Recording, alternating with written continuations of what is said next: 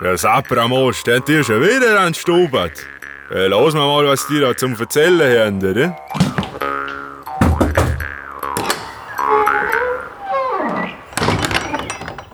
Herzlich willkommen zu Stubert, Zeitgeschichte im Gespräch. Dies ist die zweite Folge. Mein Name ist Adrian. Und ich heiße Günther. Unser heutiger Gast ist der Experte für Zentralasien Peter Felch. Wir sprechen mit ihm über einen unbekannten Aspekt des Ersten Weltkrieges. Das Schicksal österreichischer Kriegsgefangener in Turkestan. Wir bedanken uns auch diesmal wieder beim Café Rathaus, wo das Gespräch stattgefunden hat.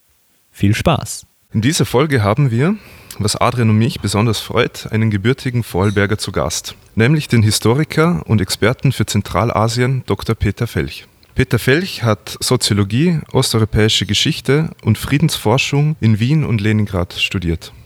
Er hat als Historiker, Marketing- und Exportmanager in Osteuropa gearbeitet. Seit 1976 hält er sich viel in Zentralasien auf. Er war dort für internationale Organisationen, wie zum Beispiel für die OSZE tätig unter anderem auch als Wahlbeobachter in Kirgisistan. Er ist Initiator und Koordinator von Kulturaustauschprojekten zwischen Zentralasien und Österreich. Herr Dr. Felch, vielen Dank, dass Sie sich für dieses Gespräch Zeit genommen haben. Gerne. Wir begeben uns in diesem Stubert in eine Zeit, die für diesen Podcast sozusagen den Ereignishorizont darstellt. Wir beschäftigen uns ja mit Zeitgeschichte. Darunter verstehen wir die Auseinandersetzung mit der Epoche, die zumindest von einem Teil unserer heute lebenden Zeitgenossen persönlich erlebt wurde. 100 Jahre Erster Weltkrieg. Zu diesem Anlass gibt es noch immer zahlreiche Ausstellungen, die sich mit der Geschichte dieses folgenreichen Konflikts auseinandersetzen. Wir beschäftigen uns heute mit einem wichtigen Aspekt, der in der Betrachtung oft zu kurz kommt. Unser Thema heute österreichisch-ungarische Kriegsgefangene in Zentralasien 1914 bis 1920. Herr Felch, Sie forschen seit Jahren auf diesem Gebiet und haben vor kurzem einen Film präsentiert, der diesen Aspekt des Ersten Weltkriegs mehr in den Fokus rückt. Die Vorführung fand am 18. April im Stadtkino im Künstlerhaus am Karlsplatz hier in Wien statt. Der Film heißt Es geht mir gut, ich komme bald. Es geht darin um die vergessene Geschichte der etwa 200.000 österreichisch-ungarischen Soldaten, die als Kriegsgefangene in den russischen Orient gebracht wurden. Sie haben sich auf eine Spurensuche begeben, haben Zeitzeugen und Hinterbliebene interviewt und sie haben konsequenterweise vor Ort in Zentralasien gedreht. Herr Felch, lassen Sie uns vielleicht damit anfangen. Wie sind Sie auf dieses Thema gekommen? Ja, gekommen bin ich auf das Thema eigentlich durch Zufall. Wie Sie erwähnt haben, bin ich seit 1976, also zur Zeit, wo ich in Leningrad studiert habe, auch nach Usbekistan und Zentralasien gekommen und seit damals ja, in verschiedenen Funktionen immer wieder in der Region unterwegs, habe aber nie davon gehört, dass Österreicher im Ersten Weltkrieg dort waren.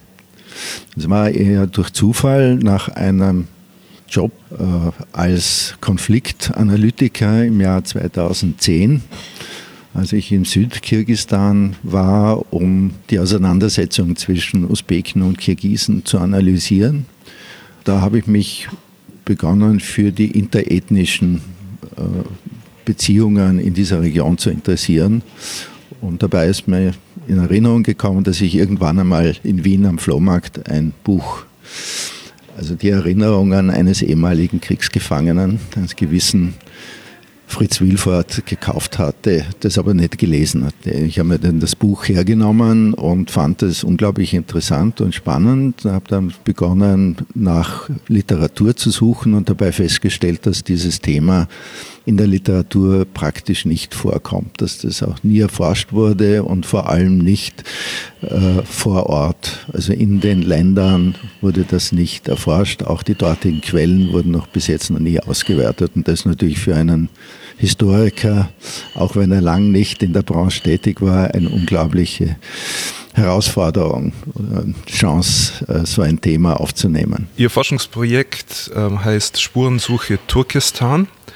Jetzt müssen wir für unsere Zuhörer ein bisschen ähm, diesen Raum geografisch eingrenzen. Also was versteht man unter Turkestan? Es gibt den geografischen Bereich Turkestan, der eigentlich das sogenannte Ostturkestan umfasst, also das heutige China, also diese Provinz Xinjiang und Westturkestan, ähm, ehemalig sowjetischem Gebiet und umfasst eigentlich fast das ganze Territorium der jetzt, jetzt unabhängigen Staaten Usbekistan, Kirgistan, Tadschikistan, Turkmenistan und den südlichen Teil von Kasachstan. Das war damals zur Zeit des Ersten Weltkriegs Teil des Russischen Reiches, eigentlich eine Kolonie, die erst 50 Jahre vorher von den Russen erobert wurde und äh, sich Generalgouvernement Turkestan nannte. Also dieses Gebiet Turkestan ist ja durchaus also sehr, sehr spannend, was die kulturellen Einflüsse anbelangt. Es wurde ja erst Mitte des 19. Jahrhunderts vom russischen Zarenreich erobert, war davor auch viel äh, von, von China beeinflusst, von Persien und Soweit ich weiß, ist die ethnische Mehrheit sind Turkvölker, aber es gibt durchaus noch andere Völker, die in dem Gebiet leben. Ja, also um darauf zurückzukommen, also geografisch ist also dieses Turkestan, von dem wir da sprechen, also das Gebiet zwischen chinesischer Grenze im Osten, also der Pamir und Tien Shan Gebirge und dem Kaspischen Meer im Westen, äh, im Süden grenzt Afghanistan und Persien und im Norden äh, Sibirien, Südsibirien praktisch. Wie Sie erwähnt haben, die Mehrheit der Bevölkerung sind Turkvölker, die Turksprachen sprechen, die alle miteinander verwandt sind. Aber es gibt auch Iranisch, praktisch persisch sprechendes Volk, die Tadschiken und viele Minderheiten. Auch sehr viele Russen, Ukrainer, Kaukasier, die im Laufe der Geschichte freiwillig oder unfreiwillig in das Gebiet verbracht wurden, sagen wir so, oder migriert sind. Also es ist aus Sicht dieser umliegenden Mächte ja quasi als Peripherie zu bezeichnen oder als Randzone. Und wie kann man sich dieses Zusammenleben dieser vielen kleinen Völker vorstellen? Also ich als Nicht-Soziologe und Nicht-Forscher kann mir da höchstens helfen mit einer Analogie zur Plattentektonik, dass man praktisch an diesen Randzonen Mechanismen ablaufen hat, wie Subduktion und äh, eine Platte schiebt sich über die andere, praktisch um die Analogie fortzuführen. Es findet Unterdrückung statt, Menschen, die sich über andere erheben. Kann man sich das irgendwie so vorstellen? Ja, ich meine, der russische Begriff für Zentralasien ist Mittelasien. Ja. Und äh, Sie können das Peripherie nennen. Für das russische Reich war es Peripherie. Für uns heute ist es Peripherie, weil man relativ wenig weiß. Aber andererseits ist es auch ein Gebiet, das in der Mitte liegt, also zwischen Ostasien, zwischen China und, und, und Westasien und es war auch so quasi der zentrale Teil der historischen Seidenstraße. Insofern ein sehr wichtiges Durchgangsgebiet, wo sich auch viele Kulturen vermischt haben, wo sich also europäische oder westliche Kultur mit, mit ostasiatischer vermischt und, und auch Kultur, Religion und so weiter weitergegeben wurde. Neben den ganzen waren, die transportiert wurden über die also eigentlich ein Zentrum der Globalisierung, der historischen Globalisierung. Die Turkvölker sind, sind traditionell Nomadenvölker, die in den Steppen und in den Gebirgen also nomadisieren und sich heute noch als Nomaden fühlen und definieren. Und auf der anderen Seite gab es Oasenstädte oder Stadtstaaten mit einer starken städtischen Kultur, Handler, starkem Handwerk und so weiter. Und da gab es natürlich historisch natürlich immer wieder Konflikte zwischen den Nomaden und den Sesshaften.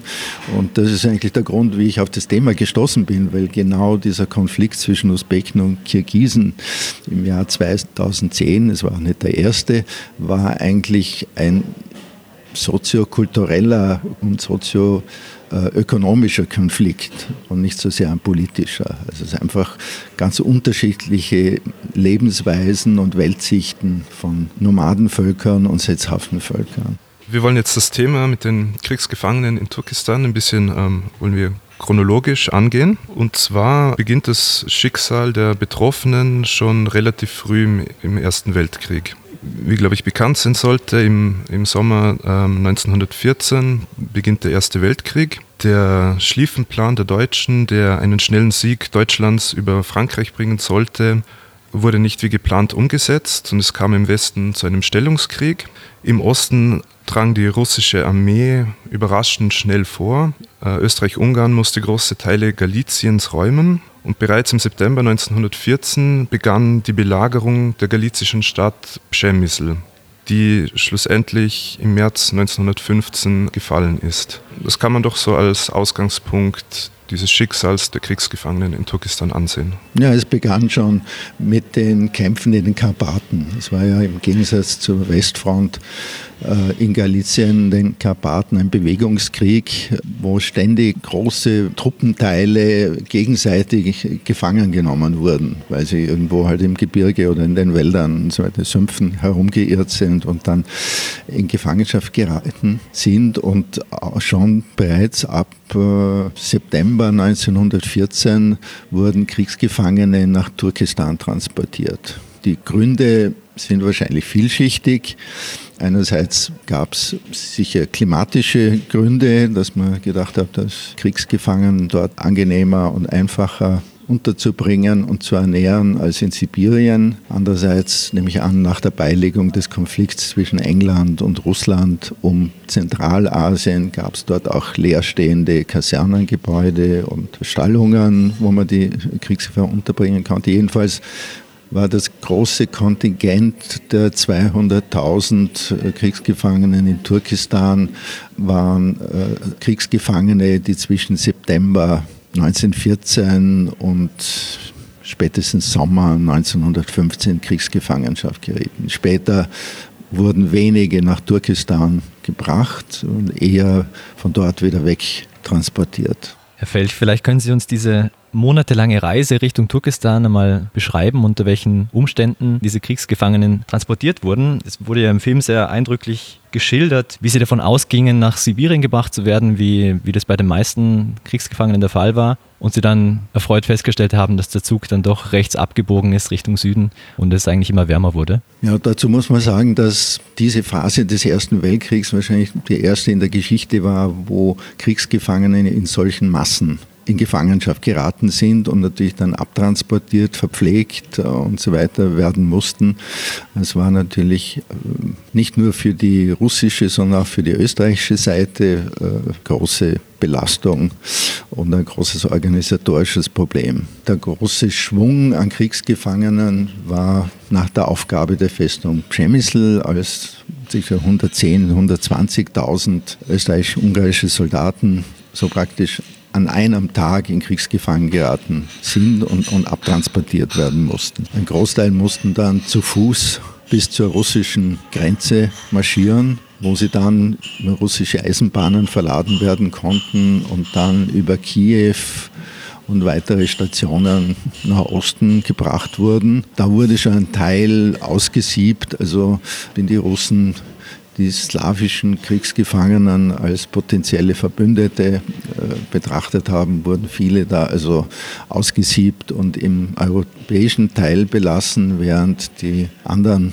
Ungarn, Deutsche, Österreicher weiter in den Osten kamen und Sie erwähnt haben, sobald sie dann über der Wolga waren und im Ural, wo sich die Bahnlinie teilt in die transsibirische Eisenbahn und in die turkestanische Eisenbahn, die nach Süden abbiegt oder nach Südosten. Da wurde erstmals klar, dass es nicht nach Sibirien ging, äh, was für die meisten wahrscheinlich eine Erleichterung war, aber andererseits in ein Gebiet, das von dem sie praktisch nichts wussten. Also das ist ja auch sicher im Geografieunterricht der Zeit auch unter den gebildeten, studierten Offizieren waren sicher wenige, die was mit dem Begriff Turkestan anfangen konnten.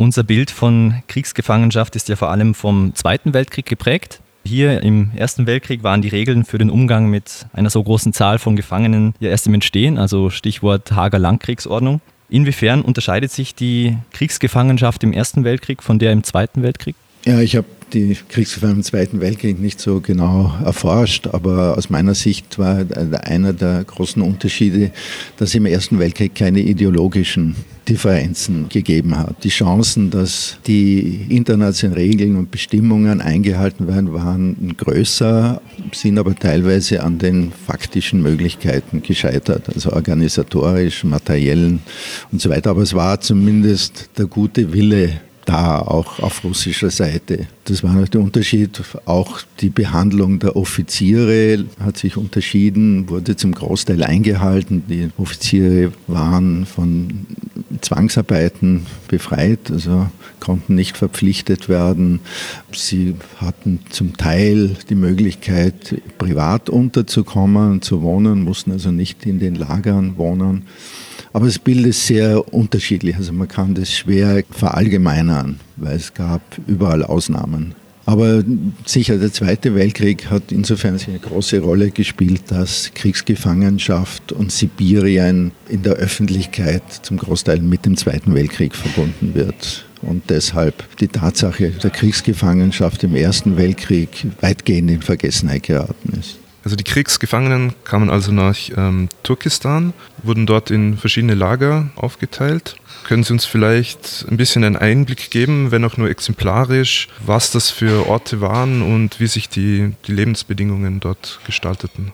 Ja, man muss schon mal sagen, dass die Kriegsgefangenen natürlich monatelang unterwegs waren mit der Bahn, Großteil in Viehwaggons, Offiziere, für die war es besser. Und nach ihrer Abzweigung nach Süden war für die meisten der große Eindruck, dass sie das erste Mal in ihrem Leben Steppe, Wüste gesehen haben. Also alle, die darüber berichten, beschreiben ihre ersten Eindrücke von Sonnenaufgängen, Untergängen in der Steppe, die ersten Kamele, die ersten Jurten, die ersten Asiaten, die sie in ihrem Leben gesehen haben. Und das war halt dann die Strecke vom Ural im Norden nach Taschkent im Süden, wo sie transportiert wurden. Viele zuerst in die Städte wie Taschkent oder Samarkand und später dann wieder in andere Lager. Aber der Großteil der Lager waren in der heutigen Hauptstadt von Usbekistan, in Taschkent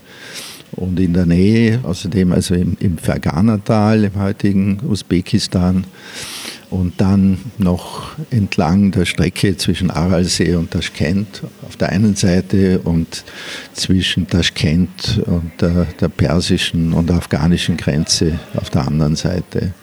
Also sie waren zum Teil in den Städten untergebracht, in leerstehenden Kasernen oder, oder Kavalleriestallungen, wo das vorhanden war. Teilweise wurden Lager außerhalb der Städte errichtet, teilweise auf freiem Feld, teilweise durch die Kriegsgefangenen selber, also wo sie zuerst also in Zeltlager waren und sich dann selber so die Baracken oder Unterstände bauen mussten. Ich meine, es war sicher ihr Glück, dass sie derer, die also im März in Kriegsgefangenschaft geraten sind und dann im Sommer dort angekommen sind, war es zwar heiß, aber sie sind zumindest nicht erfroren. Die Bedingungen in den Kriegsgefangenenlagern waren sehr unterschiedlich, je nachdem, wo sie waren, wie die klimatischen Bedingungen waren. Dann hing es auch sehr stark davon ab, wer Lagerkommandant war. Also es gab welche, die äh, sich möglicherweise an den Kriegsgefangenen dafür gerecht hatten, dass sie strafweise von der Front dorthin versetzt wurden oder, oder das heißt Teil ihrer Kriegsführung betrachtet haben und andere, die sich sehr fair verhalten haben gegenüber den Kriegsgefangenen, sich bemüht haben, die Zustände erträglich zu machen. Aber man muss natürlich sagen, dass die klimatischen Bedingungen dort sehr extrem sind. Es ist ein extrem kontinentales Klima, sehr heiß im Sommer, sehr kalt im Winter. Ja, Kriegsgefangene sind teilweise schon angekommen, krank mit Typhus in einer langen Reise, mit sehr viel Ungeziefer. Und es gab also dann große Epidemien von Typhus und Cholera, Malaria und so weiter, wo auch die lokalen russischen Gesundheitsbehörden überfordert waren. Also es sind sicher Zehntausende dieser Kriegsgefangenen im Laufe dieser Jahre dort gestorben und auch begraben. Sprechen wir kurz über Zahlen. Es gab insgesamt zwei Millionen, soweit man das ungefähr sagen kann, zwei Millionen österreichisch-ungarische Kriegsgefangene, die in Russland waren. Von denen waren etwa 200.000 in Turkestan und wir wissen von mindestens 350 Vorarlbergern. Wie genau sind die Zahlen und äh, wie stellt man sowas fest? Ja, genaue Zahlen gibt es nicht. Also die Zahlen, die in der Literatur vorkommen über Kriegsgefangenschaft äh, von Österreich-Ungarn in Russland, die schwanken zwischen 1,6 Millionen und 2 Millionen. Äh, das ist erstaunlich. Und was Kriegsgefangene in Turkestan betrifft, liegen sie wahrscheinlich zwischen 180.000 und 200.000. Also die zwei, Zahl 200.000 stammt von der schwedischen Krankenschwester Brandström, die die Lager besucht hat. Und ja, ähnliche Schätzungen gibt es von russischer Seite. Aber es ist einfach durch die Überforderung der Behörden sicher ein Grund, dass man nicht genau gewusst hat. Erstens von österreichischer Seite, da gab es zwar Zahlen über Verluste, aber wie viele davon wirklich umgekommen, verschollen, vermisst oder in Kriegsgefangenschaft geraten sind, war auf österreichischer Seite nicht wirklich bekannt und auf russischer Seite auch nicht. Mit Zahlen vorsichtig umgehen, also die Zahlen, die von Zeitzeugen genannt werden, sind diese 200.000.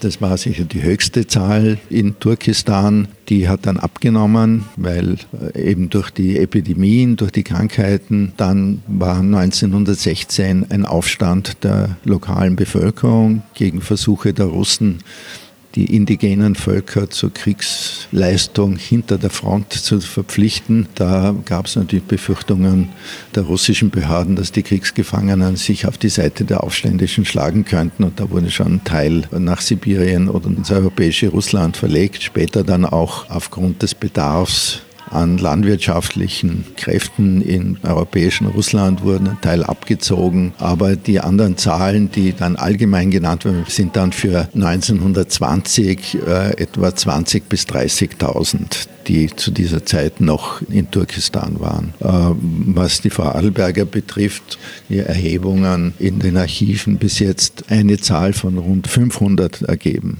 Also vor allem auch in Tiroler Einheiten, Kaiserjäger, Kaiserschützen und so weiter, in Galizien im Einsatz waren und viele auch in der Festung Przemysl, kann man annehmen, dass Vorarlberger und Tiroler überproportional unter den Kriegsgefangenen in Turkestan vertreten waren. Äh, jetzt suchen Sie für Ihr Forschungsprojekt aktiv nach Nachlässen ehemaliger Kriegsgefangener und nach Briefen.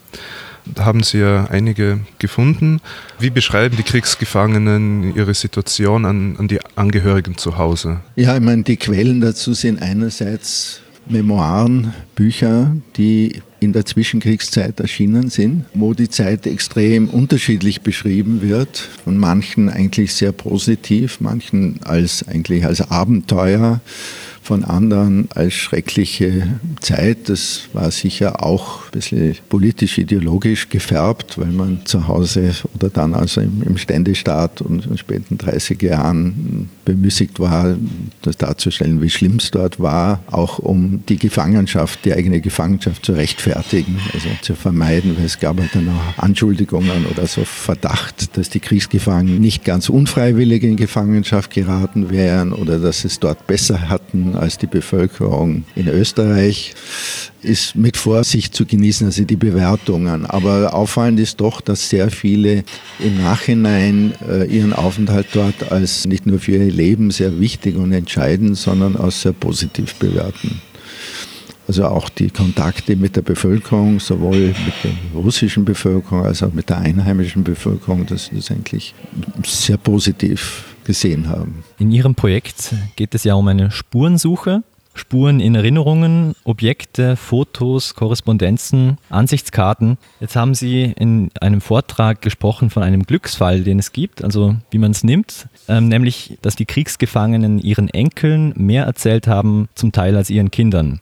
Äh, woran glauben Sie, liegt das? Ja, ich glaube, das ist vielleicht ein generelles Problem, also bei, bei solchen schwierigen Erinnerungen dass sich Zeitzeugen eher scheuen, ihren unendlichen Familien und, und Kindern von solchen Ereignissen und Erfahrungen zu erzählen. Und das politische Setting so war auch mit dem Zweiten Weltkrieg, äh, dass es wahrscheinlich auch nicht so opportun war, diese Geschichten zu erzählen.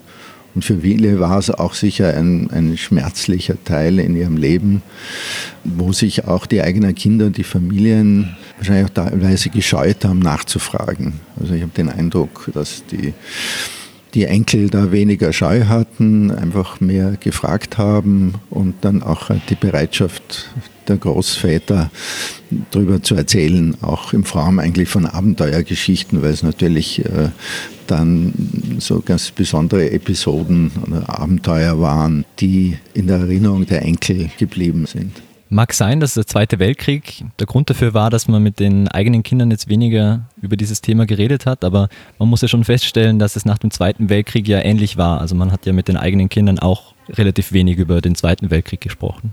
Ja, ja, ich meine, ich glaube, so viel ich weiß, gilt das auch für Holocaust-Überlebende. Also das ist ein allgemeines Phänomen. Ich habe das beobachtet, aber nicht näher analysiert. Ich meine, was ich sagen kann bei meiner, äh, dass mir natürlich leid tut, dass ich nicht vor 20 Jahren äh, oder vor 30 Jahren auf das Thema gestoßen bin, weil da hätte ich wirklich noch Zeitzeugen also finden können. Jetzt muss ich schon froh sein, wenn ich Kinder oder, oder Schwiegerkinder finde, die Erinnerungen an Erzählungen haben. Mit den Enkeln, ja, da gibt es Erinnerungen. Zu befürchten ist, dass die nächste Generation dann natürlich keine Erinnerungen mehr hat, weil sie also ihre Urgroßeltern nicht mehr erlebt haben und auch mit den Nachlässen und mit den Schriftstücken und Fotos nichts mehr anfangen können. Aber es ist sehr positiv und auch im Verlauf meiner Recherchen treffe ich natürlich auf das Phänomen, dass natürlich einerseits das Interesse von Enkeln an dieser Familiengeschichte vorhanden ist, aber andererseits auch geweckt wird natürlich durch das Projekt. Und das sind glückliche Zufälle, wo man dann noch auf Nachlässe stößt oder gestoßen wird und dann ganz erstaunliche Korrespondenzen, Dokumente, Fotos äh, und Erinnerungsstücke, die die Kriegsgefangenen mitgebracht haben, da äh, noch erhalten sind. Aber die Gefahr ist, dass sie verschwinden. Einerseits, also sowohl die Erinnerungen als auch die Objekte und Schriftstücke in Österreich, aber auch vor Ort. Also Spuren des Aufenthalts der Kriegsgefangenen in Zentralasien sind auch am Verschwinden. Viele schon verschwunden und viele verschwinden. Das ist eigentlich ein Wettlauf mit der Zeit gegen das Vergessen und Verschwinden. Aber ich möchte nur sagen, es, ist natürlich ein Vorteil bei dieser Geschichte, bei diesem Projekt, dass es die Möglichkeit gibt, da noch andere Quellen zu erfassen als nur Archivmaterial. Das äh, ist sicher ein Vorteil, mit dem man sich beeilen muss. In Russland ist es ja dann zu einer großen Umbruchsphase gekommen. 1917 gab es die Februarrevolution, die sogenannte Oktoberrevolution und die Machtübernahme der Bolschewiken. Am 3. März 1918 wurde schließlich der Friedensvertrag von Brest-Litovsk abgeschlossen zwischen Sowjetrussland und den Mittelmächten. Russland schied somit aus dem Ersten Weltkrieg aus. Allerdings kam es dann gleich zu einem Bürgerkrieg zwischen den Bolschewiken und ihren Gegnern. Inwiefern hat das Auswirkungen gehabt auf die Kriegsgefangenen, die eben in Turkestan waren? Ja, dazu muss man sagen, dass die Kriegsgefangenen natürlich, wahrscheinlich wie, wie, wie die gesamte Bevölkerung eigentlich gedacht haben, dass der Krieg sehr kurz sein würde und natürlich mit einem Sieg von Österreich-Ungarn enden würde. Also die Hoffnung auf eine baldige Heimkehr war vorhanden und wurde natürlich immer schwächer, beziehungsweise durch unterschiedliche Nachrichten genähert und dann wieder verzögert. Aber sicher, wie erwähnt, 1916 gab es diesen Aufstand dort. Die Kriegsgefahren waren so quasi mitten in diesen Ereignissen drin als, als neutrale Beobachter. Dieser Aufstand wurde blutig niedergeschlagen von der Russen, ist aber heute ein wichtiges Datum in der Eigen Darstellung dieser Völker. Es folgte dann auch eine, eine Hungersnot, das war eine Missernte, von denen die Kriegsgefangenen auch sehr stark betroffen waren. Und dann natürlich die Revolution, die Februarrevolution. Das war im ersten Moment eine Befreiung für die Kriegsgefangenen. Man hat dann erwartet, dass mit der Revolution natürlich sofort Frieden einkehren würde, dass sie zurückkommen könnten. Es gab Verbrüderung mit den russischen Soldaten, vor allem also für die einfachen Soldaten, weniger für die Offiziere. Aber nachdem die provisorische russische Regierung dann entschied, den Krieg weiterzuführen, wurden also dann die Freiheiten für Kriegsgefangene wieder eingeschränkt. Diese ganze Periode zwischen Februarrevolution und Oktoberrevolution war in Turkestan sehr turbulent. Also da gab es ständige Machtwechsel, also Machtübernahmen der lokalen Bolschewiken oder Revolutionäre und dann wieder Konterrevolutionen. Dazwischen auch Versuche der einheimischen Bevölkerung, eine Autonomie für Turkestan zu erreichen. Da ging es also unglaublich turbulent zu und die Kriegsgefahren waren mitten dieser Ereignisse zum großen Teil als betroffene, aber neutrale Beobachter, aber teilweise auch als Akteure auf einer der Seiten. Und äh, mit der Oktoberrevolution wurden dann die Kriegsgefangenen eigentlich als ausländische Bürger sozusagen freigelassen. Sie konnten weiter in den Lagern wohnen, wurden aber nicht mehr versorgt. Das heißt, sie waren darauf angewiesen, von ausländischen Hilfsorganisationen oder über die neutralen Mächte unterstützt zu werden und sich ihr Leben selbst zu verdienen. Das heißt, sie waren gezwungen, in ihren erlernten oder neu erlernten Berufen ihr Brot zu verdienen und haben da auch eine sehr große wirtschaftliche und kulturelle Rolle gespielt. Also sie haben Unternehmen gegründet, sie waren als Musiker, als Lehrer, als Ingenieure, äh, Handwerker und so weiter tätig und waren da eigentlich auch für das Land sehr wichtig und sehr bestimmend. Das war auch der Grund, warum nach dem Friedensschluss von Brest-Litovsk die russische Seite oder die bolschewikische Seite nicht daran interessiert war, sie zu repatriieren. Dann war auch Bürgerkrieg nach der Oktoberrevolution, was dazu geführt hat, dass die Bahnverbindungen gekappt waren, also im Süden entlang der persischen Grenze durch eine britische Intervention und konterrevolutionäre Aufstände und im Norden durch die tschechische Legion und auch die Kämpfe zwischen Bolschewiken und, und Weißen Armee. Das heißt, die Kriegsgefahren waren eigentlich eingeschlossen und konnten nicht weg die noch da waren, mussten durchhalten. Dadurch hat sich auch die Situation der Kriegsgefangenen in Turkestan von der in, in Sibirien und im europäischen Russland unterschieden. Also abgesehen davon, dass sie in einem komplett anderen kulturellen Umfeld waren, klimatischen und kulturellen Umfeld. Ein Hauptvorwurf der Angehörigen war ja, warum seid ihr nicht nach Ende des Krieges sofort zurückgekehrt? Das war eben in diesem Chaos äh, schlichtweg nicht möglich. Es war sicher zumindest in einem organisierten Maß nicht möglich und teilweise auch nicht gewünscht. Es hat von österreichischer Seite da auch keine großen Bestrebungen gegeben. Und es gab während der ganzen Zeit Kriegsgefangene, die Fluchtversuche unternommen haben wie viele davon wirklich versucht haben zu flüchten, wie viele unterwegs umgekommen sind in der Wüste oder in den Bergen oder wieder eingefangen wurden, kann man im Moment noch nicht feststellen. Und es gab welche, die sich einfach irgendwie durchgeschlagen haben, als Russen oder Einheimische verkleidet und dann irgendwo mit der Bahn zu Fuß und allen möglichen Verkehrsmitteln durchgekommen sind. Aber das waren sicher Einzelfälle die sehr abenteuerlich waren. Und das sind natürlich die, die dann auch drüber schreiben konnten. Die vielen anderen, die unterwegs umgekommen sind, konnten naturgemäß nicht darüber berichten. Das ist auch etwas, was mich sehr interessiert hat an dieser Thematik. Ich fand es sehr interessant, dass viele Kriegsgefangene in der Lage waren, sich dort zu integrieren. Waren das nur einige wenige, die eben irgendwie außergewöhnlich waren, äh, während die meisten in der Fremde auf sich gestellt einfach zugrunde gingen? Ist man denen mit Interesse begegnet oder haben Sie im Laufe Ihrer Forschungen irgendein gemeinsames, hervorstechendes Merkmal unter denen entdeckt, die dort überlebt haben?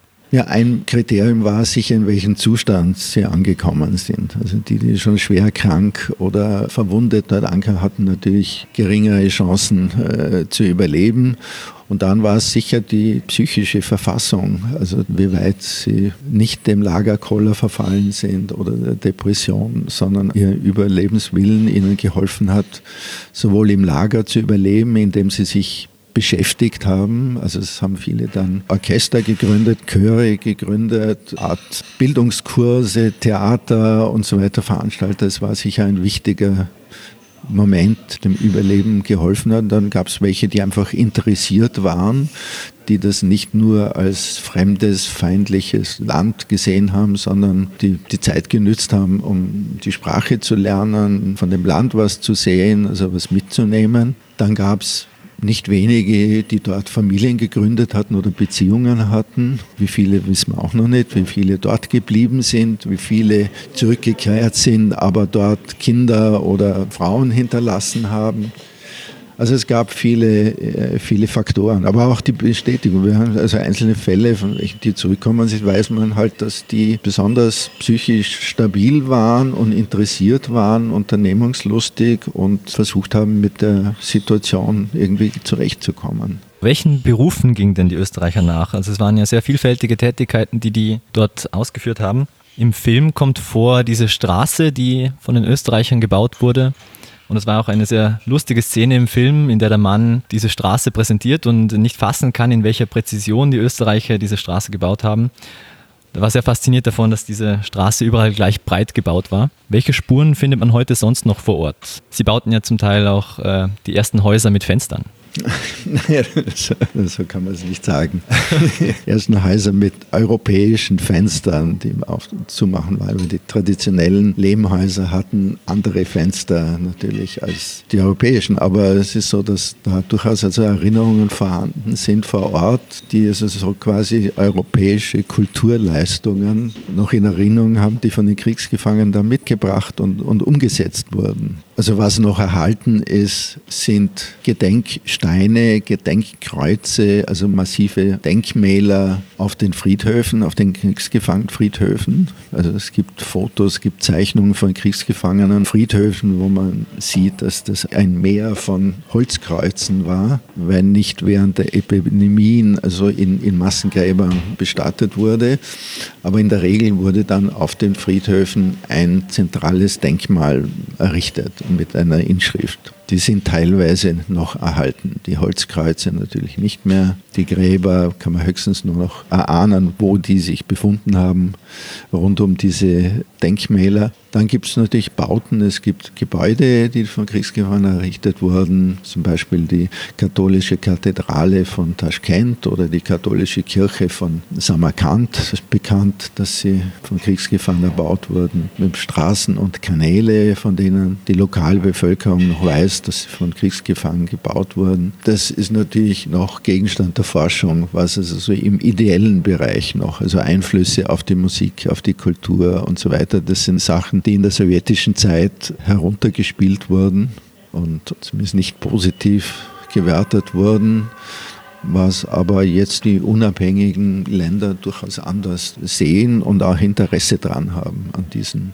Verbindungen. Es ist ja auch bemerkenswert, dass das erste sowjetische Denkmal in Turkestan von dem österreichischen Bildhauer Eduard Rusch entworfen wurde. Gibt es dieses Denkmal noch? Nein, das wurde leider 2012 von den lokalen Behörden in Samarkand demontiert, weil es also ein Symbol für, für die sowjetische Herrschaft sozusagen war und hoffen aber vielleicht noch Spuren dazu finden. Also es gibt Fotos, es war in allen sowjetischen Reiseführern noch abgebildet, weil es ein Ort war, wo sich Hochzeitpaare fotografieren haben lassen davor und, und Jugendorganisationen ihre Treueeide geschworen haben davor aber leider steht es nicht mehr dort. Aber es ist in der Erinnerung, es ist noch im Internet und vielleicht gibt es noch die Skulpturen, die damals mit größter Mühe produziert wurden.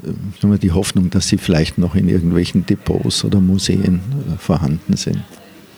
Also was noch an Spuren vorhanden ist, sind natürlich Nachkommen von Kriegsgefangenen, die dort waren. Bis jetzt nicht sehr viele, aber doch einige aufgestöbert und lokale Historiker, die sich jetzt des Themas angenommen haben, sagen, dass es so viel mehr gibt, als man denken würde, die aber in der Stalin-Zeit das als Familiengeheimnis bewahrt haben. Aber ich denke, da wird noch einiges auftauchen.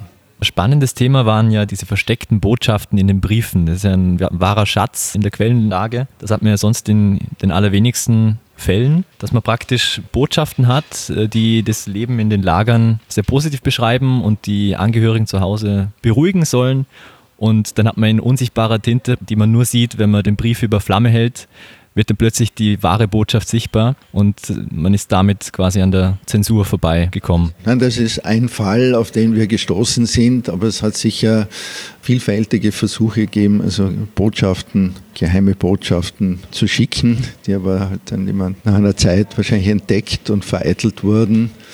Dazu muss aber sagen, es gab natürlich reguläre Kriegsgefangenenpost. Am Anfang sogar die Möglichkeit, auf Ansichtskarten zu schicken, später dann vorgedruckte Postkarten, die oft aber auch monatelang unterwegs waren und zwei, mindestens zwei Zensurstellen durchlaufen mussten. Also eine auf russischer Seite und eine auf der österreichischen. Also damit das durchkam, mussten die Botschaften oder die Inhalte möglichst neutral und nur persönlich sein. Also weil von russischer Seite wurde nichts durchgelassen, was so negativ war und auf österreichischer Seite nichts, was so positiv war. Also sind die Botschaften eben genauso wie der Filmtitel, es geht mir gut, ich komme bald, ich bin gesund, ich hoffe, dass wir uns bald sehen oder dann halt so Grüße an Onkel, Tante, Kinder in die Richtung. Und was man dem entnehmen kann, sind halt erstens die Adressen oder dass man weiß, wo war der Kriegsgefangene wann, an wen hat er geschrieben, manchmal wie lang war die Post unterwegs und in, nur in Glücksfällen sind also Inhalte, die wirklich etwas über das Leben dort aussagen. Das ist also dann eher in Tagebüchern, in Notizen, die sie mitbringen konnten und die sie teilweise dann also in Memoiren verarbeitet haben. Meine, es gibt auch noch im Kriegsarchiv Berichte über Lager, die teilweise über das Rote Kreuz gekommen sind oder von geflüchteten Kriegsgefangenen oder sonst irgendwie herausgekommen sind, die sind aber noch nicht ausgewertet.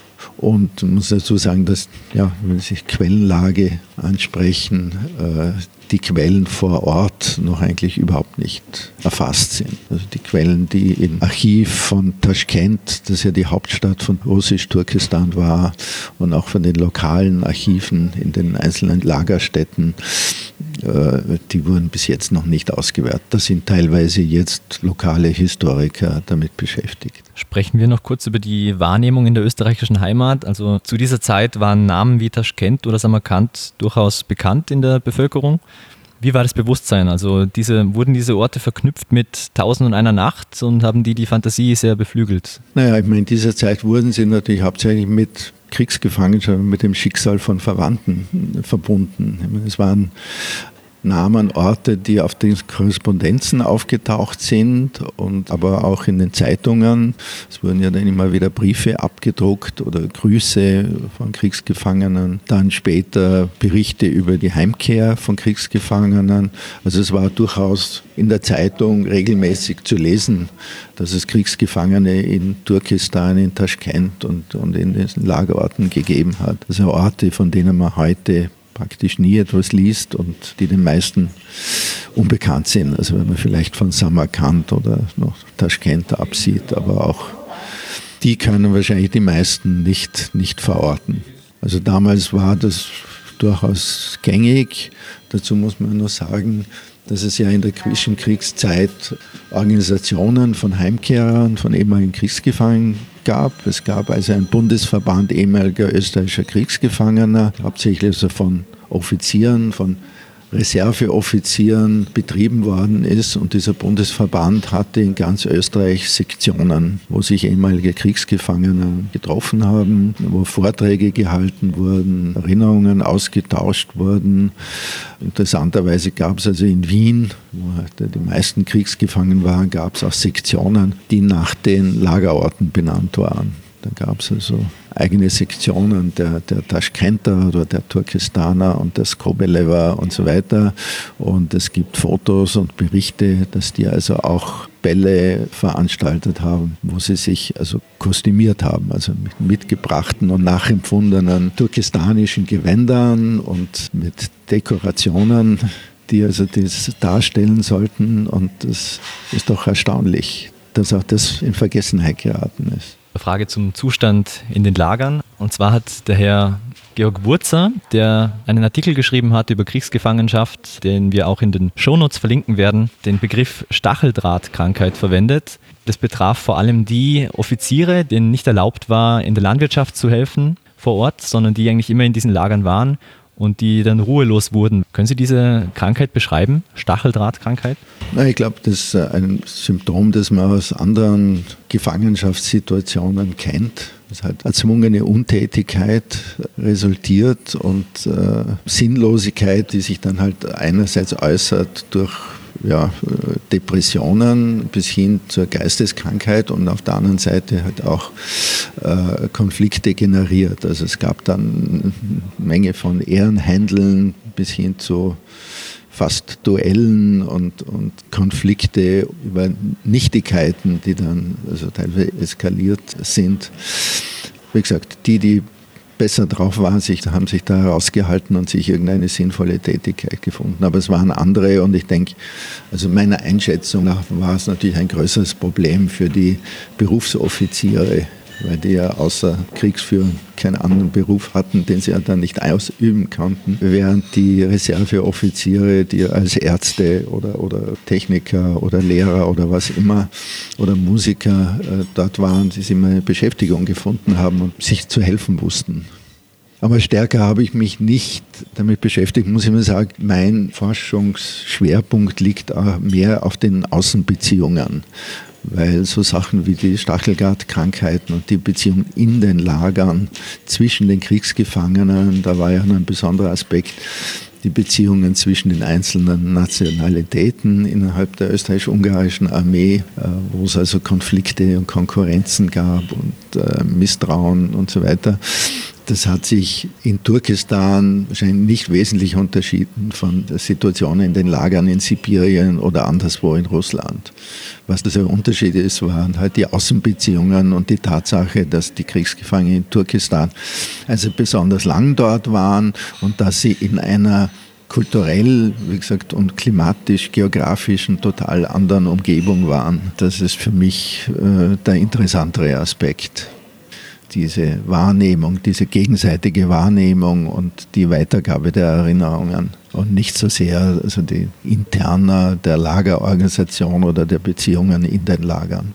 Dieses Thema nimmt natürlich in den Memoiren, den Erinnerungen viel Platz ein, ist aber das, was mich am wenigsten interessiert dabei, an dieser ganzen Thematik. Ich habe mich sehr gefreut, dass wir Sie als Experten hier da haben. Damit wir ein für alle Mal klären können, heißt es Kirgisien, Kirgistan oder Kirgisistan? Das Land nennt sich selber Kirgistan. Eigentlich Kirgistan. Kirgisisch. Auf, auf Englisch wird auch dieser Begriff verwendet, auf Französisch auch. Soviel ich weiß, wird also nur in Deutschland und Österreich und in der Türkei das Land als Kirgisistan bezeichnet. Russisch war es Kirgisia und war deshalb im deutschen Raum auch bekannt als Kirgisien. Aber ich meine, die offizielle Bezeichnung des österreichischen Außenministeriums ist Kirgisistan. Aber mir widerstrebt es etwas, weil ich gewöhnt bin von meinem Aufenthalt dort, es also so zu bezeichnen, wie die Kirgisen es nennen, also Kirgistan. Und der Vollständigkeit halber, vielleicht können wir klären, was diese Anfügung Stan am Ende der Länderbezeichnung immer bedeutet? Ja, ich bin kein Linguist, aber ich nehme an, dass es halt einfach Land heißt. Ist einfach also, Land, oder? Ja.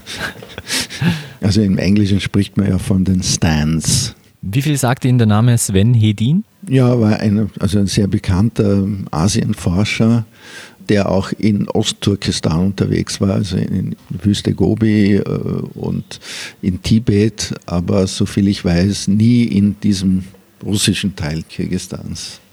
Es gab allerdings andere, es gab österreichische Forscher und Abenteurer, die vor dem Ersten Weltkrieg dort unterwegs waren, wo es auch Nachlässe, Sammlungen im Weltmuseum in Wien gibt, aber die waren jedenfalls nicht längere Zeit dort. Und das unterscheidet natürlich die Kriegsgefangenen, dass die wirklich dort über Monate oder Jahre dort gelebt haben und nicht nur als interessierte Forscher äh, da einmal durchgezogen sind und ein paar ethnografisch interessante oder künstlerisch interessante Objekte gesammelt haben, sondern einfach Teil des Lebens dort dort waren und Teil der Gesellschaft und ein durchaus wesentlicher Teil.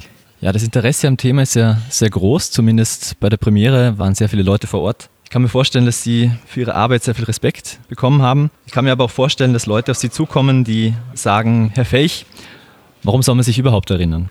Was antworten Sie diesen Leuten? Ja, denke ich, Erinnerung ist wichtig als jemand, der in diesen Ländern gearbeitet hat und dem sein Anliegen ist, dass man gegenseitig mehr weiß und sich erinnert und es also zu kulturellem und verstärkt wirtschaftlichem Austausch kommt, ist natürlich diese Erinnerung an gemeinsame Geschichte ein, für mich auch ein wichtiges Vehikel. Andererseits fühle ich mittlerweile auch eine gewisse Verpflichtung, diesen Zehntausenden Menschen, die dort begraben sind und eigentlich vergessen sind, wo zumindest auch die Nachkommen zum Großteil nicht mal mehr wissen, äh, wo die gelandet sind, wo die begraben sind. Also denen auch einen Namen zu geben. Ich meine, es ist jetzt angesichts der Erinnerungsarbeit zum Zweiten Weltkrieg und Holocaust und so weiter erscheint es vielleicht weniger wichtig, aber ich denke, es ist einfach die, die letzte oder beste Chance jetzt im Rahmen des Gedenkens an den Ersten Weltkrieg auch diese Menschen in Erinnerung zu rufen und ihnen einen Namen zu geben. Und es war auch bei den Forschungen zu dem Schwerpunkt Vorarlberg sehr wichtig, eine, eine Liste zu erstellen mit möglichst vielen biografischen Daten. Inwieweit das also für ganz Österreich möglich ist, äh, ist schwer zu sagen. Der Vorteil von Vorarlberg ist natürlich, dass ein überschaubarer geografischer und demografischer Rahmen ist, wo das leichter ist. Also bei 200.000 oder auch nur 20.000 oder 30.000 ist es natürlich wesentlich schwieriger, so eine gesamte Erfassung durchzuführen. Die Fantasie des Zuschauers wird in diesem Film stark angeregt. Der Zuschauer muss versuchen, Kraft seines Vorstellungsvermögens das Bild aus Briefen, Ansichtskarten, Zeitzeugenberichten zu vervollständigen. Wie stellt man so etwas filmisch dar? Ja, das Problem ist, das Problem der Quellen. Bis jetzt sind wir zumindest auf keine filmischen Aufnahmen aus dieser Zeit gestoßen, also zumindest aus Turkestan. Auch nur sehr begrenzt Originalfotomaterial vorhanden. Also es musste eigentlich dargestellt werden aus einer Kombination von Interviews mit Nachkommen, Schriftstücken, Dokumenten, historischen Fotos, historischen Ansichtskarten, ja, so historischen Aufnahmen vor Ort oder Aufnahmen vor Ort, die die Atmosphäre dieser Länder vermitteln vermitteln und auch Bilder zeigen, die die Gegenwart darstellen, aber genauso von den Kriegsgefangenen gesehen und erlebt werden hätten können. Wann und wo wird man sich diesen Film wieder anschauen können? Ist im Moment nicht konkret geplant. Es ist ja seit a Work in Progress, deshalb ist noch nicht äh, geplant, ihn als DVD herauszubringen. Das soll erst geschehen, wenn er vervollständigt ist, um Aufnahmen in Usbekistan und, und Kasachstan. Aber in der vorliegenden Fassung sind wir gerne bereit, ihn auf Einladung zu zeigen. Also jeder, der Raum und Publikum zur Verfügung stellt, äh, kann uns dazu einladen. Äh, gern bereit, das in Kombination mit einem Vortrag und gegen eine kleine Gebühr oder gegen Spenden vorzuführen. Sicher, es gibt Anfragen aus den Bundesländern und wir sind natürlich auch daran interessiert, ihn in Zentralasien, in den Ländern zu zeigen. Gibt es also auch Kontakte mit dortigen Fernsehanstalten. Und wir hoffen, dass wir auch im österreichischen Fernsehen zeigen können, vielleicht nächstes Jahr, wenn es um das Gedenken des Kriegsendes geht ein Appell, Sie und Ihre Arbeit zu unterstützen, dem wir uns gerne anschließen. Und wir werden Ihren Kontakt auch in unseren Shownotes verknüpfen. Ihr Forschungsprojekt ist ja breit angelegt. Im Herbst letzten Jahres, 2016, hat es eine Ausstellung im Vorarlberg Museum gegeben. Welche weiteren Aspekte umfasst Ihr Projekt? Wir würden natürlich gerne eine Ausstellung zu dem Thema in Wien machen. Ich bin da im Gespräch mit Museen und auch in den Bundesländern, dort wo es lokale Anknüpfungspunkte über Nachkommen oder Kriegsgefangenschicksale gibt. Ausstellungen auch in den Ländern. Da gibt es auch Kontakte mit Museen an den ehemaligen Lagerorten in Zentralasien. Dort soll auch der Film gezeigt werden. Ein weiterer Aspekt ist sicher die Publikation des Themas, also in einer gut bebilderten populärwissenschaftlichen Publikation ein, ein, Teil ist natürlich die historische Erforschung und Dokumentation und der andere, der mir am Herzen liegt, ist das Thema an die Öffentlichkeit zu bringen und im Bewusstsein sowohl in Österreich als auch in diesen Ländern zu verankern und das als Vehikel für zukünftige kulturellen, wissenschaftlichen und wirtschaftlichen Austausch zu nützen. Auf Ihrer Website habe ich gelesen, dass Sie auch Spezialreisen in diese Gegend anbieten werden. Ja, man ist schon an mich herangetreten mit dem dem Wunsch, die Orte, die im Film vorkommen, im Original zu zeigen. Deshalb arbeite ich dann also an einem Special Interest Reiseprogramm, bei dem sowohl die üblichen Sehenswürdigkeiten in diesen Ländern als auch die Spuren der Österreicher gezeigt werden. Unter anderem auch möglicherweise eine Trekkingtour entlang der von den Österreichern erbauten Hochgebirgsstraße im Isfay-Ramtal, wo geplant ist, so wie die Kriegsgefangenen damals es beschrieben haben, mit Eseln und zu Fuß die Reste dieser Straße zu begehen. Lassen Sie uns vielleicht noch kurz über Einzelschicksale sprechen. Da gab es ja zum Beispiel einen gewissen Franz Präg aus Bregenz, der nach abenteuerlicher Rückkehr nach Österreich vier Wochen Fronturlaub genießen durfte, bevor er wieder an die Front zurückgeschickt werden sollte, was dann allerdings durch das Kriegsende eben verhindert wurde. Können Sie uns das Schicksal dieses Herrn kurz beschreiben? Das ist ein besonders interessanter Fall, nicht nur deswegen, weil einer der wenigen ist, der über seine Erlebnisse in Turkestan sehr ausführlich geschrieben hat.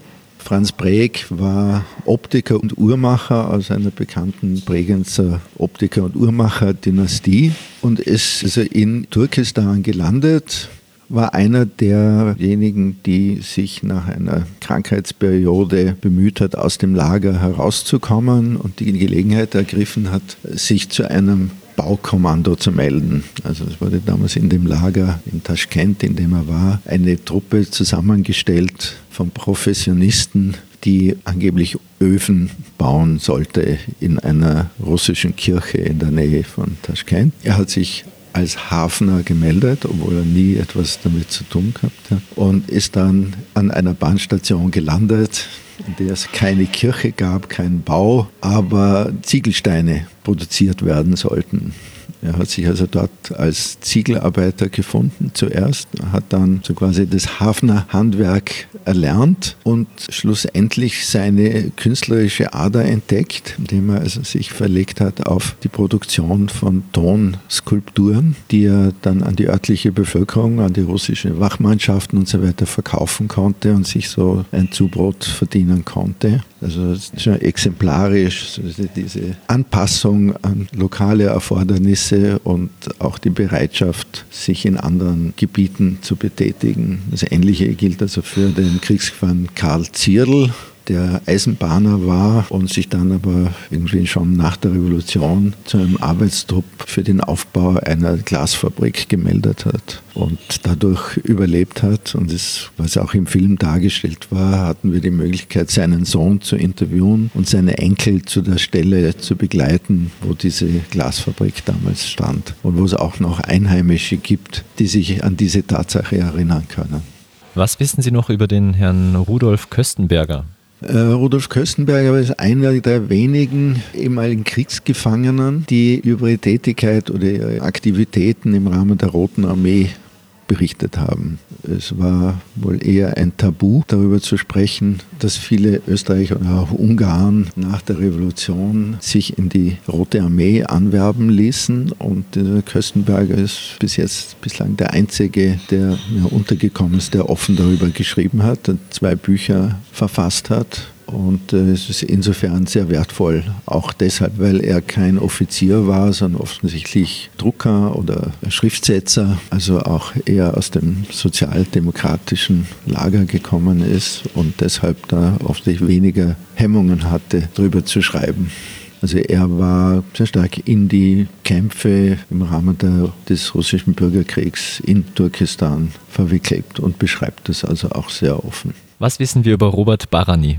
Ja, immer einer interessanten Aspekte des ganzen Themas ist natürlich, dass diese Kriegsgefangenen nicht nur aus allen Teilen der, der österreichisch-ungarischen Monarchie gekommen sind, sondern auch aus allen sozialen Schichten und Berufen. Wenn man auf der einen Seite Bregenzer Wälder Bergbauern dort äh, sehen kann und auf der anderen Seite einen Nobelpreisträger für Medizin. Äh, Robert Barani war zwar auf einer österreichischen Banknote abgebildet, ist aber doch weitgehend unbekannt. Er ist im Przemysl in Kriegsgefangenschaft geraten, wo er als Arzt in lokalen Lazarett tätig war und ist schlussendlich in der Stadt Merv an der afghanischen Grenze gelandet, wo er dann auch wieder als HNO-Arzt tätig war, der einzige in einem riesigen Gebiet. Besonders interessant ist, dass er, während er dort war, von der schwedischen Akademie für den Medizinnobelpreis nominiert wurde und ihm dieser auch verliehen wurde, zu einer Zeit, als er niemand wusste, wo er eigentlich ist. Und er wurde dann auf Betreiben des schwedischen Königshauses vorzeitig aus der Kriegsgefangenschaft entlassen und ist dann aber aufgrund von Anfeindungen durch Ärztekollegen in, in Wien äh, nach Schweden emigriert. Er hat also dann in Schweden eine große medizinische Karriere gemacht und ein Aspekt, dass er dann sehr vielen österreichischen und deutschen Juden bei ihrer Flucht nach Schweden behilflich war. Er ist also in Schweden wesentlich bekannter als in Österreich. Wofür hat er den Nobelpreis bekommen? Für seine Forschungen über das Gleichgewichtsorgan im menschlichen Ohr und äh, die Entwicklung von Diagnosemethoden, die noch heute nach ihm benannt sind. Sie hat, hat, die Möglichkeit gehabt, in, in, Schweden auf Einladung der österreichischen Botschaft seinen Enkel kennenzulernen. Und es gibt mittlerweile auch einen Film über sein Schicksal von einem ungarischen Filmemacher. Eine spannende Figur finde ich auch den britischen Offizier F.M. Bailey, der nach der Oktoberrevolution nach Turkestan gereist ist und dem auch aufgefallen ist, dass dort viele österreichische Kriegsgefangene sind. Können Sie uns über den noch irgendetwas sagen? Bailey war ein britischer Diplomat und Spion, kann man sagen, der kurz nach der russischen Revolution nach Turkestan entsandt wurde um für die britische Regierung zu sondieren, wie die lokale Situation in Turkestan war. Er hat sich also ganz abenteuerlich äh, dort durchgeschlagen unter verschiedenen Verkleidungen. Er hat sich sogar einmal als österreichischer Kriegsgefangener ausgegeben. Es gibt von ihm Fotos, wo er einerseits als Russe oder andererseits als österreichischer Kriegsgefangener gekleidet und dargestellt ist. Er wurde von den russischen Behörden dann gesucht und verfolgt. Vor allem sobald die Briten auf Seiten der Konterrevolution in Turkestan interveniert hatten musste sich verstecken und äh, beschreibt also in seinen Erinnerungen, wie er die österreichischen Kriegsgefangenen dort getroffen und erlebt hat. Und bei seinem ersten Eintreffen in Turkestan in einem Hotel, wo er schreibt, dass dort sowohl der Koch als auch die Kellner als auch die Musiker Österreicher war. Später ist ihm dann sogar gelungen, sich bei der russischen Spionageabwehr anstellen zu lassen und wurde beauftragt, nach sich selber zu suchen, also nach einem gewissen Bailey. und es ist ihm dann gelungen, nach Persien zu flüchten. Frederick Marshman Bailey. Also auch eine faszinierende Geschichte eines britischen Geheimagenten, der wir in diesem Zusammenhang begegnen? Also er ist exemplarisch für also ganz unglaubliche äh, Schicksale von Kriegsgefangenen und auch Personen wie ihm, die oft nahe am Verhaftung, an, an Hinrichtung und am Tod vorbeigekommen sind und das dann schließlich doch geschafft haben. Aber wie gesagt, wie viele andere dabei den Tod gefunden haben und nicht mehr berichten konnten, wird man vielleicht nie herausfinden. Im Rahmen der Recherchen für den Film sind wir auf weitere sehr interessante Einzelschicksale gestoßen, wie zum Beispiel den Bregenzer Wälder Bergbauern Johann Josef Oberhauser, der schon als Vater von vier Kindern eingezogen wurde, in Schelmisl in Kriegsgefangenschaft geriet und besonders deshalb interessant ist, weil er in seinen Notizen, die er mit nach Hause gebracht hat, penibel die Lebensmittelpreise in Turkestan notiert hatte oder das Schicksal des Vorarlberger Herrgottschnitzers Anton Bechter. Tone Bechter, der in Taschkent als Assistent des schon erwähnten Wiener Bildhauers Eduard Rusch tätig war und der sich dort ein Zubrot als Schnitzer und Bildhauer verdienen konnte, indem es sogar gelang, zwei Holzskulpturen mit nach Hause zu bringen. Ich denke, dass wir noch weitere interessante äh, Einzelschicksale äh, stoßen werden. Voraussetzung natürlich, dass es Nachlässe und Erinnerungen gibt. Und wie gesagt, auch da ist es ein Wettlauf mit der Zeit, bevor diese Nachlässe verschwinden, zerstreut werden, auf Flohmärkten landen. Deshalb versuchen wir dann möglichst konkret an Nachkommen heranzukommen. Also wenn jemand von unseren Hörern sich daran erinnert, dass einer seiner Vorfahren als Kriegsgefangener in Russland oder speziell Turkestan war, wenn es auf Dachböden oder Kellern noch Schachteln mit Fotos, Briefen oder Postkarten gibt oder andere Erinnerungsstücke, die orientalisch erscheinen und aus dem Ersten Weltkrieg stammen, sind wir natürlich für jeden Hinweis dankbar. Die Kontaktdaten werden wir natürlich in unseren Shownotes verlinken. Vielen Dank für das Gespräch, Herr Felch. Wir wünschen Ihnen noch alles Gute für Ihr Projekt. Danke. Rahmat. Das war unser Gespräch mit Peter Felch. Wir hoffen, es hat euch gefallen. Wir freuen uns natürlich wieder auf euer Feedback. Entweder per Mail an info.stubert.at, auf Facebook oder Twitter. Weitere Informationen zum Projekt von Peter Felch findet ihr in den Show Notes und auf unserer Homepage stubert.at. Für Gott miteinander. Vergelt's Gott, früher ist das gewesen. Wir hören uns beim nächsten Stubert. Gute miteinander.